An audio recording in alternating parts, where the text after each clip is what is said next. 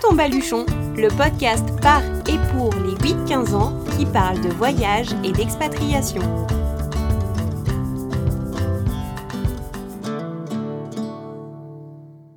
Bonjour à toutes et à tous. Je suis ravie de vous retrouver pour ce nouvel épisode de Prends ton baluchon. La dernière fois, nous avons parlé du cheminement personnel qu'implique souvent un voyage. Aujourd'hui, je reçois une nouvelle invitée. Il s'agit de Marine. Elle a vécu plusieurs mois en Iran, entourée de sa famille. Elle nous présente donc ce pays méconnu et malheureusement victime de préjugés. On abordera ensemble son itinéraire, ses coups de cœur, mais aussi la culture et la gastronomie. Vous découvrirez même les différentes techniques de cuisson du pain. Enfin, nous questionnerons pourquoi l'Iran est si mal perçu alors que Marine a adoré l'hospitalité des Iraniens. Ah, et puis les questions d'une adoption très très particulière, mais je n'en dis pas plus, je vous laisse écouter. Prends ton baluchon et ton chameau, nous partons pour le désert iranien. Bonjour Marine, pour commencer cet enregistrement, je vais te laisser te présenter, nous dire euh, quel âge tu as, ce que tu fais, en quelle classe tu es, si tu as des passions. Je m'appelle Marine, j'ai 14 ans, je suis en troisième et bah j'aime bien lire et écouter de la musique, dessiner, un peu de tout.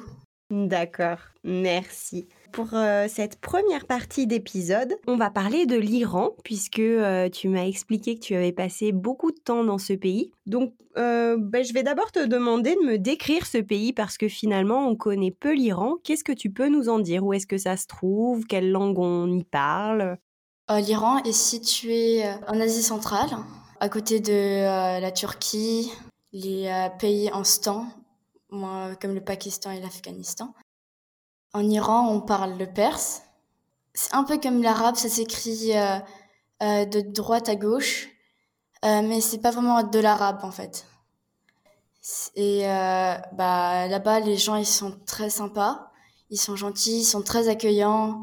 Et quand on y est, ils nous invitent chez eux, hein, nous proposent de manger avec eux. Même si, par exemple, ils parlent pas anglais, ils trouvent un moyen en faisant des signes pour nous inviter en fait. Et alors, tu es resté combien de temps en Iran? Euh, Cinq mois et demi, euh, presque six mois. Ah oui? Et, qu'est-ce que tu as fait alors pendant tout ce temps là-bas? Est-ce que tu peux nous raconter? Bah, Les deux premiers mois, en fait, c'était euh, en novembre et décembre. On est, on est passé par Tabriz, Shiraz, moi, toutes des villes. Mais on n'est pas allé sur la capitale, Téhéran parce que euh, bah, c'était une grande la vie était trop grande et trop moderne. Et nous en fait on préfère quand c'est plutôt euh, euh, plus classique plus traditionnel. Et donc on est plutôt allé vers les les villes un peu séparées. On a rencontré plein de gens. On a discuté. On a on a aussi appris comment les gens vivaient en Iran en fait les touristes les filles sont obligés de porter euh, un voile, mais c'est pas comme les voiles où tu dois couvrir tous tes cheveux. C'est juste, euh, par exemple, la moitié de la, la tête. C'est pas obligé, c'est pas vraiment obligé que ce soit euh, parfait. Et tu peux même mettre un chapeau au lieu d'un voile. Hein, donc. Et, et, toi, tu, tu savais ça avant d'y aller? Bah, Nos parents, ils nous ont dit que on devrait, que bah moi, je devais, j'aurais à porter un voile. Hein. Euh, moi et ma mère. Parce que c'est à partir d'un certain âge que tu dois couvrir tes cheveux? Euh, Oui, euh, quand on entre dans l'adolescence. Comment tu l'as vécu, toi? Bah, au début, hein, il fallait s'habituer au voile. Donc, c'était quand il faisait chaud, bah, il faisait un peu chaud avec. Mais au bout d'un certain temps, on s'y habitue. Et quand il tombe, d'un seul coup, tu sais, on, veut le remettre. Donc, on, on, commence à avoir l'habitude et ça ne dérange pas, en fait. On le sent pas. D'accord. Tu m'as parlé aussi, quand je t'ai envoyé un petit document pour te présenter, d'une passion pour les plantes.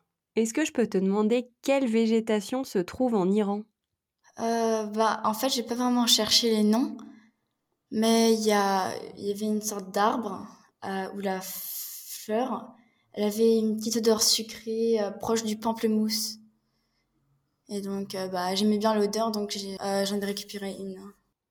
Et, tu fais un, petit herbier dans tes voyages? Oui, j'avais commencé à le faire et il y avait plein de types de plantes différentes dont je connais pas le nom, donc euh, comme des fleurs jaunes, bleues. J'ai aussi euh, récolté des coquelicots. Bah, les, les couleurs sont magnifiques et euh, il y a aussi des différentes plantes parce qu'on est aussi allé dans le désert où il y avait des, de la végétation et bah, j'ai cueilli, je crois que j'ai cueilli des végétations du désert aussi. D'accord, parce que en Iran, c'est un désert comment? C'est un désert de sable, un désert plutôt rocheux? C'était un désert plutôt rocheux. En fait, ça dépend dans les endroits où tu vas. nous, on est allé dans différents endroits, dans des déserts avec du plein de sable et les déserts rocheux avec des montagnes autour. Et, et, tu as préféré lequel alors? Le désert rocheux parce qu'en en fait, on y a passé deux mois là-bas et c'était euh, dans une ferme au milieu du désert euh, qu'on appelait la Calotée ou sinon la Calaté, hein, qui signifie ferme oasis dans le désert. C'était dans le Dashté Kavir, euh, c'est-à-dire le désert du Kavir. Et alors, qu'est-ce que vous avez fait dans cette ferme pendant deux mois? Bah, On s'est occupé des animaux, donc les chameaux et les chèvres. On les promenait un peu dans les déserts pour qu'ils puissent manger des herbes, la végétation qu'il y avait là-bas. On a aussi aidé pour leur potager, pour les potagers des Iraniens qui étaient là-bas. Donc euh, planter les patates, euh, de l'ail, aider à creuser, à déplacer la terre et tout. Est-ce que c'est ce qu'on appelle le woofing? Euh, Non, parce qu'en fait, on était là, c'était, en fait, c'était pas vraiment pour. Le propriétaire, il avait un guest house dans la ville d'à côté. Hein. Sa femme euh, avait habité en France euh, pendant plusieurs années et je crois même qu'elle était française. Euh, donc elle parlait français et mes parents ils ont voulu venir dans la ferme parce qu'on savait qu'on allait se faire confiner avec cette histoire de coronavirus et tout. Donc on a voulu être dans un espace être libre, quoi. Pas être dans un hôtel en train d'attendre. Ok, c'est pour euh, fuir un petit peu le Covid et le confinement que vous vous êtes retrouvés dans cette ferme. Oui. Ok. Et tu m'as dit, alors j'ai été hyper surprise quand j'ai lu ton, ton petit, euh, ta petite présentation. Tu m'as dit que vous avez acheté un bébé chamel. Il faut que tu nous racontes ça. Bah, en fait, on a passé beaucoup de temps dans la ferme et il y avait euh, une chamelle qui était enceinte et qui avait accouché dans le désert. Et quand euh, euh, la petite est née, bah, euh, mes parents, ils ont voulu l'acheter. Elle s'appelle Chaparak, ce qui signifie papillon. Et mes parents, ils, ont voulu l'acheter pour qu'on ait un lien avec la ferme iranienne parce que on l'aimait beaucoup et on voulait revenir. Comme en fait, elle, a encore besoin de elle avait encore besoin de sa mère, elle serait seule si on la ramenait avec nous. Donc, on a dû la laisser en Iran. Donc, c'est une promesse d'y retourner un jour. Oui. On veut tous y retourner en Iran. Super. Dans, tes coups de cœur, tu m'as aussi parlé de Babak, le château des assassins. Est-ce que tu peux nous expliquer ce que c'est et pourquoi ce nom? Le paysage, il est magnifique. Il est incroyable. Hein, euh. C'est tellement beau que c'est irréel. Et les assassins, je euh, je sais pas comment ils faisaient pour euh, l'accéder parce que quand on y allait, les, on devait utiliser des escaliers et c'était déjà assez épuisant comme ça. Et est-ce que tu as d'autres coups de cœur en Iran? On est aussi parti voir le euh, château d'Alamout. C'est aussi un château des assassins qui se situe dans une montagne mais qui est maintenant en ruine à cause d'un tremblement de terre euh, de 2004. Est-ce que tu sais pourquoi on, parle du château des assassins? Je crois que c'est parce que euh, les assassins, ils n'avaient pas peur de mourir. C'est ce qui faisait que c'était des bons assassins. Petit complément historique. Les assassins étaient une société secrète dont le nom viendrait de Assassiyun, ceux qui sont fidèles au fondement de la foi. Cette société est d'ailleurs considérée comme une secte.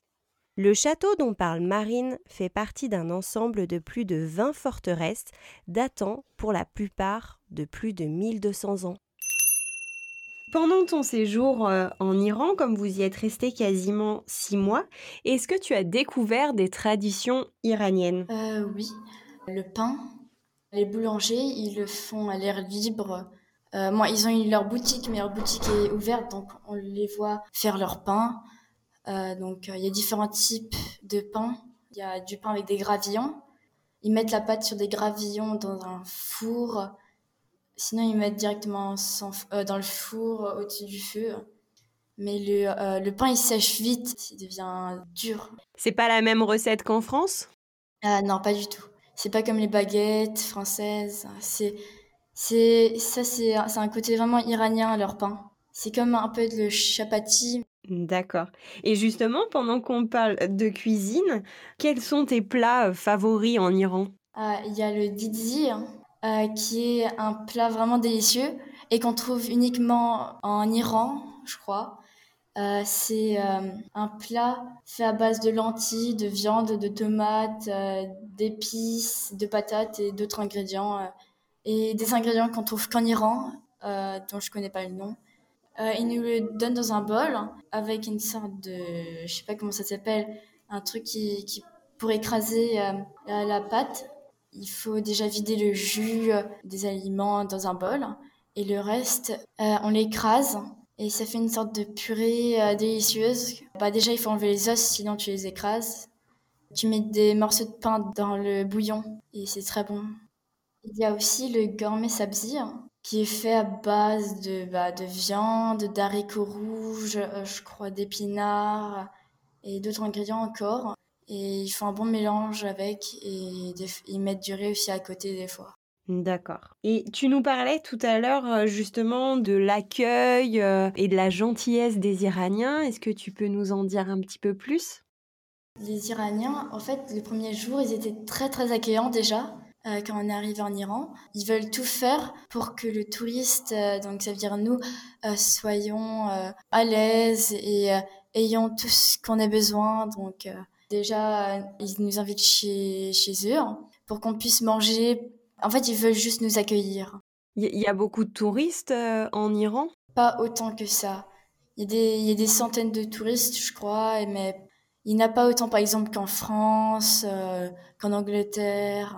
À ton avis, pourquoi il y a si peu de tourisme euh, en Iran? C'est parce que les je crois que c'est parce que les médias en France disent que l'Iran c'est un pays dangereux, et euh, qu'il euh, il faut pas y aller parce qu'il y a des terroristes là-bas et tout. Ça fait peur aux gens. Et toi, est-ce que tu l'as ressenti ça? Est-ce que tu as eu peur? Non, parce qu'en fait, à l'époque, je regardais pas vraiment les médias. Et quand on y est allé, je me suis dit, waouh, wow, c'est trop bien ce pays. Les gens, ils sont hyper accueillants, ils sont trop sympas. Et, et donc, moi, j'ai pas ressenti de peur dans ce pays. À t'entendre, j'ai l'impression que euh, cet accueil et cette chaleur, c'est vraiment quelque chose qui t'a marqué. Euh, oui, parce que je crois qu'il n'y a, a, pas pays plus accueillant.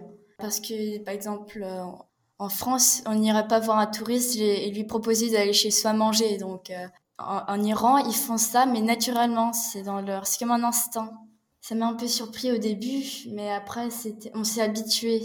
Est-ce que ça te manque aujourd'hui, cette chaleur, euh, cet accueil, cette gentillesse des gens? Oui, un peu parce que c'était, ça faisait du bien d'être euh, proche des Iraniens, parce que les Iraniens, ils venaient nous voir, nous parler, et donc après, euh, on commençait à parler avec eux, ça, ça lie des amitiés.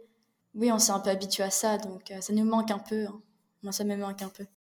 Je comprends. Et si tu devais ne garder qu'un souvenir inoubliable de l'Iran, ce serait lequel? Il y a plein de souvenirs, mais celui qui m'a vraiment le plus marqué, c'était celui dans le, euh, dans le désert de Kavir, parce qu'on a vraiment passé beaucoup de temps là-bas, les gens étaient super sympas, ils parlaient anglais. Euh, ils parlaient très bien anglais et, euh, c'était vraiment, on a passé des super mois là-bas. Mmh, d'accord. Est-ce qu'il y a quelque chose à propos de l'Iran dont on n'a pas parlé? L'Iran, c'est très très différent par rapport aux autres pays parce que euh, quasiment rien est importé hein, et exporté, moins importé et exporté. Donc euh, quasiment tout est local. Donc euh, ça t'a plu ça? Oui, parce que ça veut dire que l'Iran est indépendant aux autres pays. qu'il n'a pas besoin de des choses que les autres pays ont. Ouais. Et les gens sont heureux de ça, vivent bien dans leur pays? Est-ce que, comme vous avez pu échanger, est-ce que vous avez eu des retours un petit peu sur, sur leur perception à eux de leur propre pays? Bah, En fait, les, les Iraniens, ils savent que dans d'autres pays, ils sont traités de terroristes. Donc des fois, ils nous disent qu'ils sont pas des terroristes et bah comme on est allé en Iran, on les croit. Et donc, euh, ils sont assez attristés par ça parce que euh, ils ont l'impression d'être un peu séparés des autres pays et euh, donc c'est assez dur pour eux. D'accord.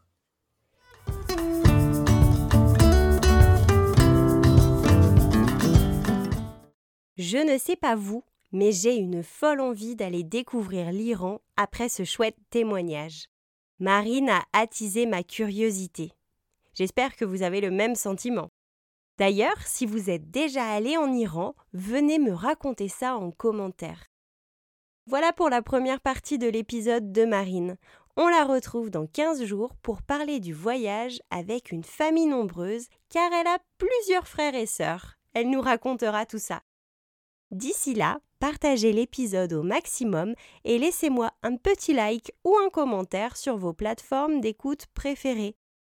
Pour retrouver toutes les infos du podcast, rendez-vous sur le site prendtonbaluchon.fr pour vous inscrire à la newsletter et abonnez-vous au compte Facebook et Instagram. Prends ton baluchon est également en écoute sur la web radio Allô la planète. À bientôt!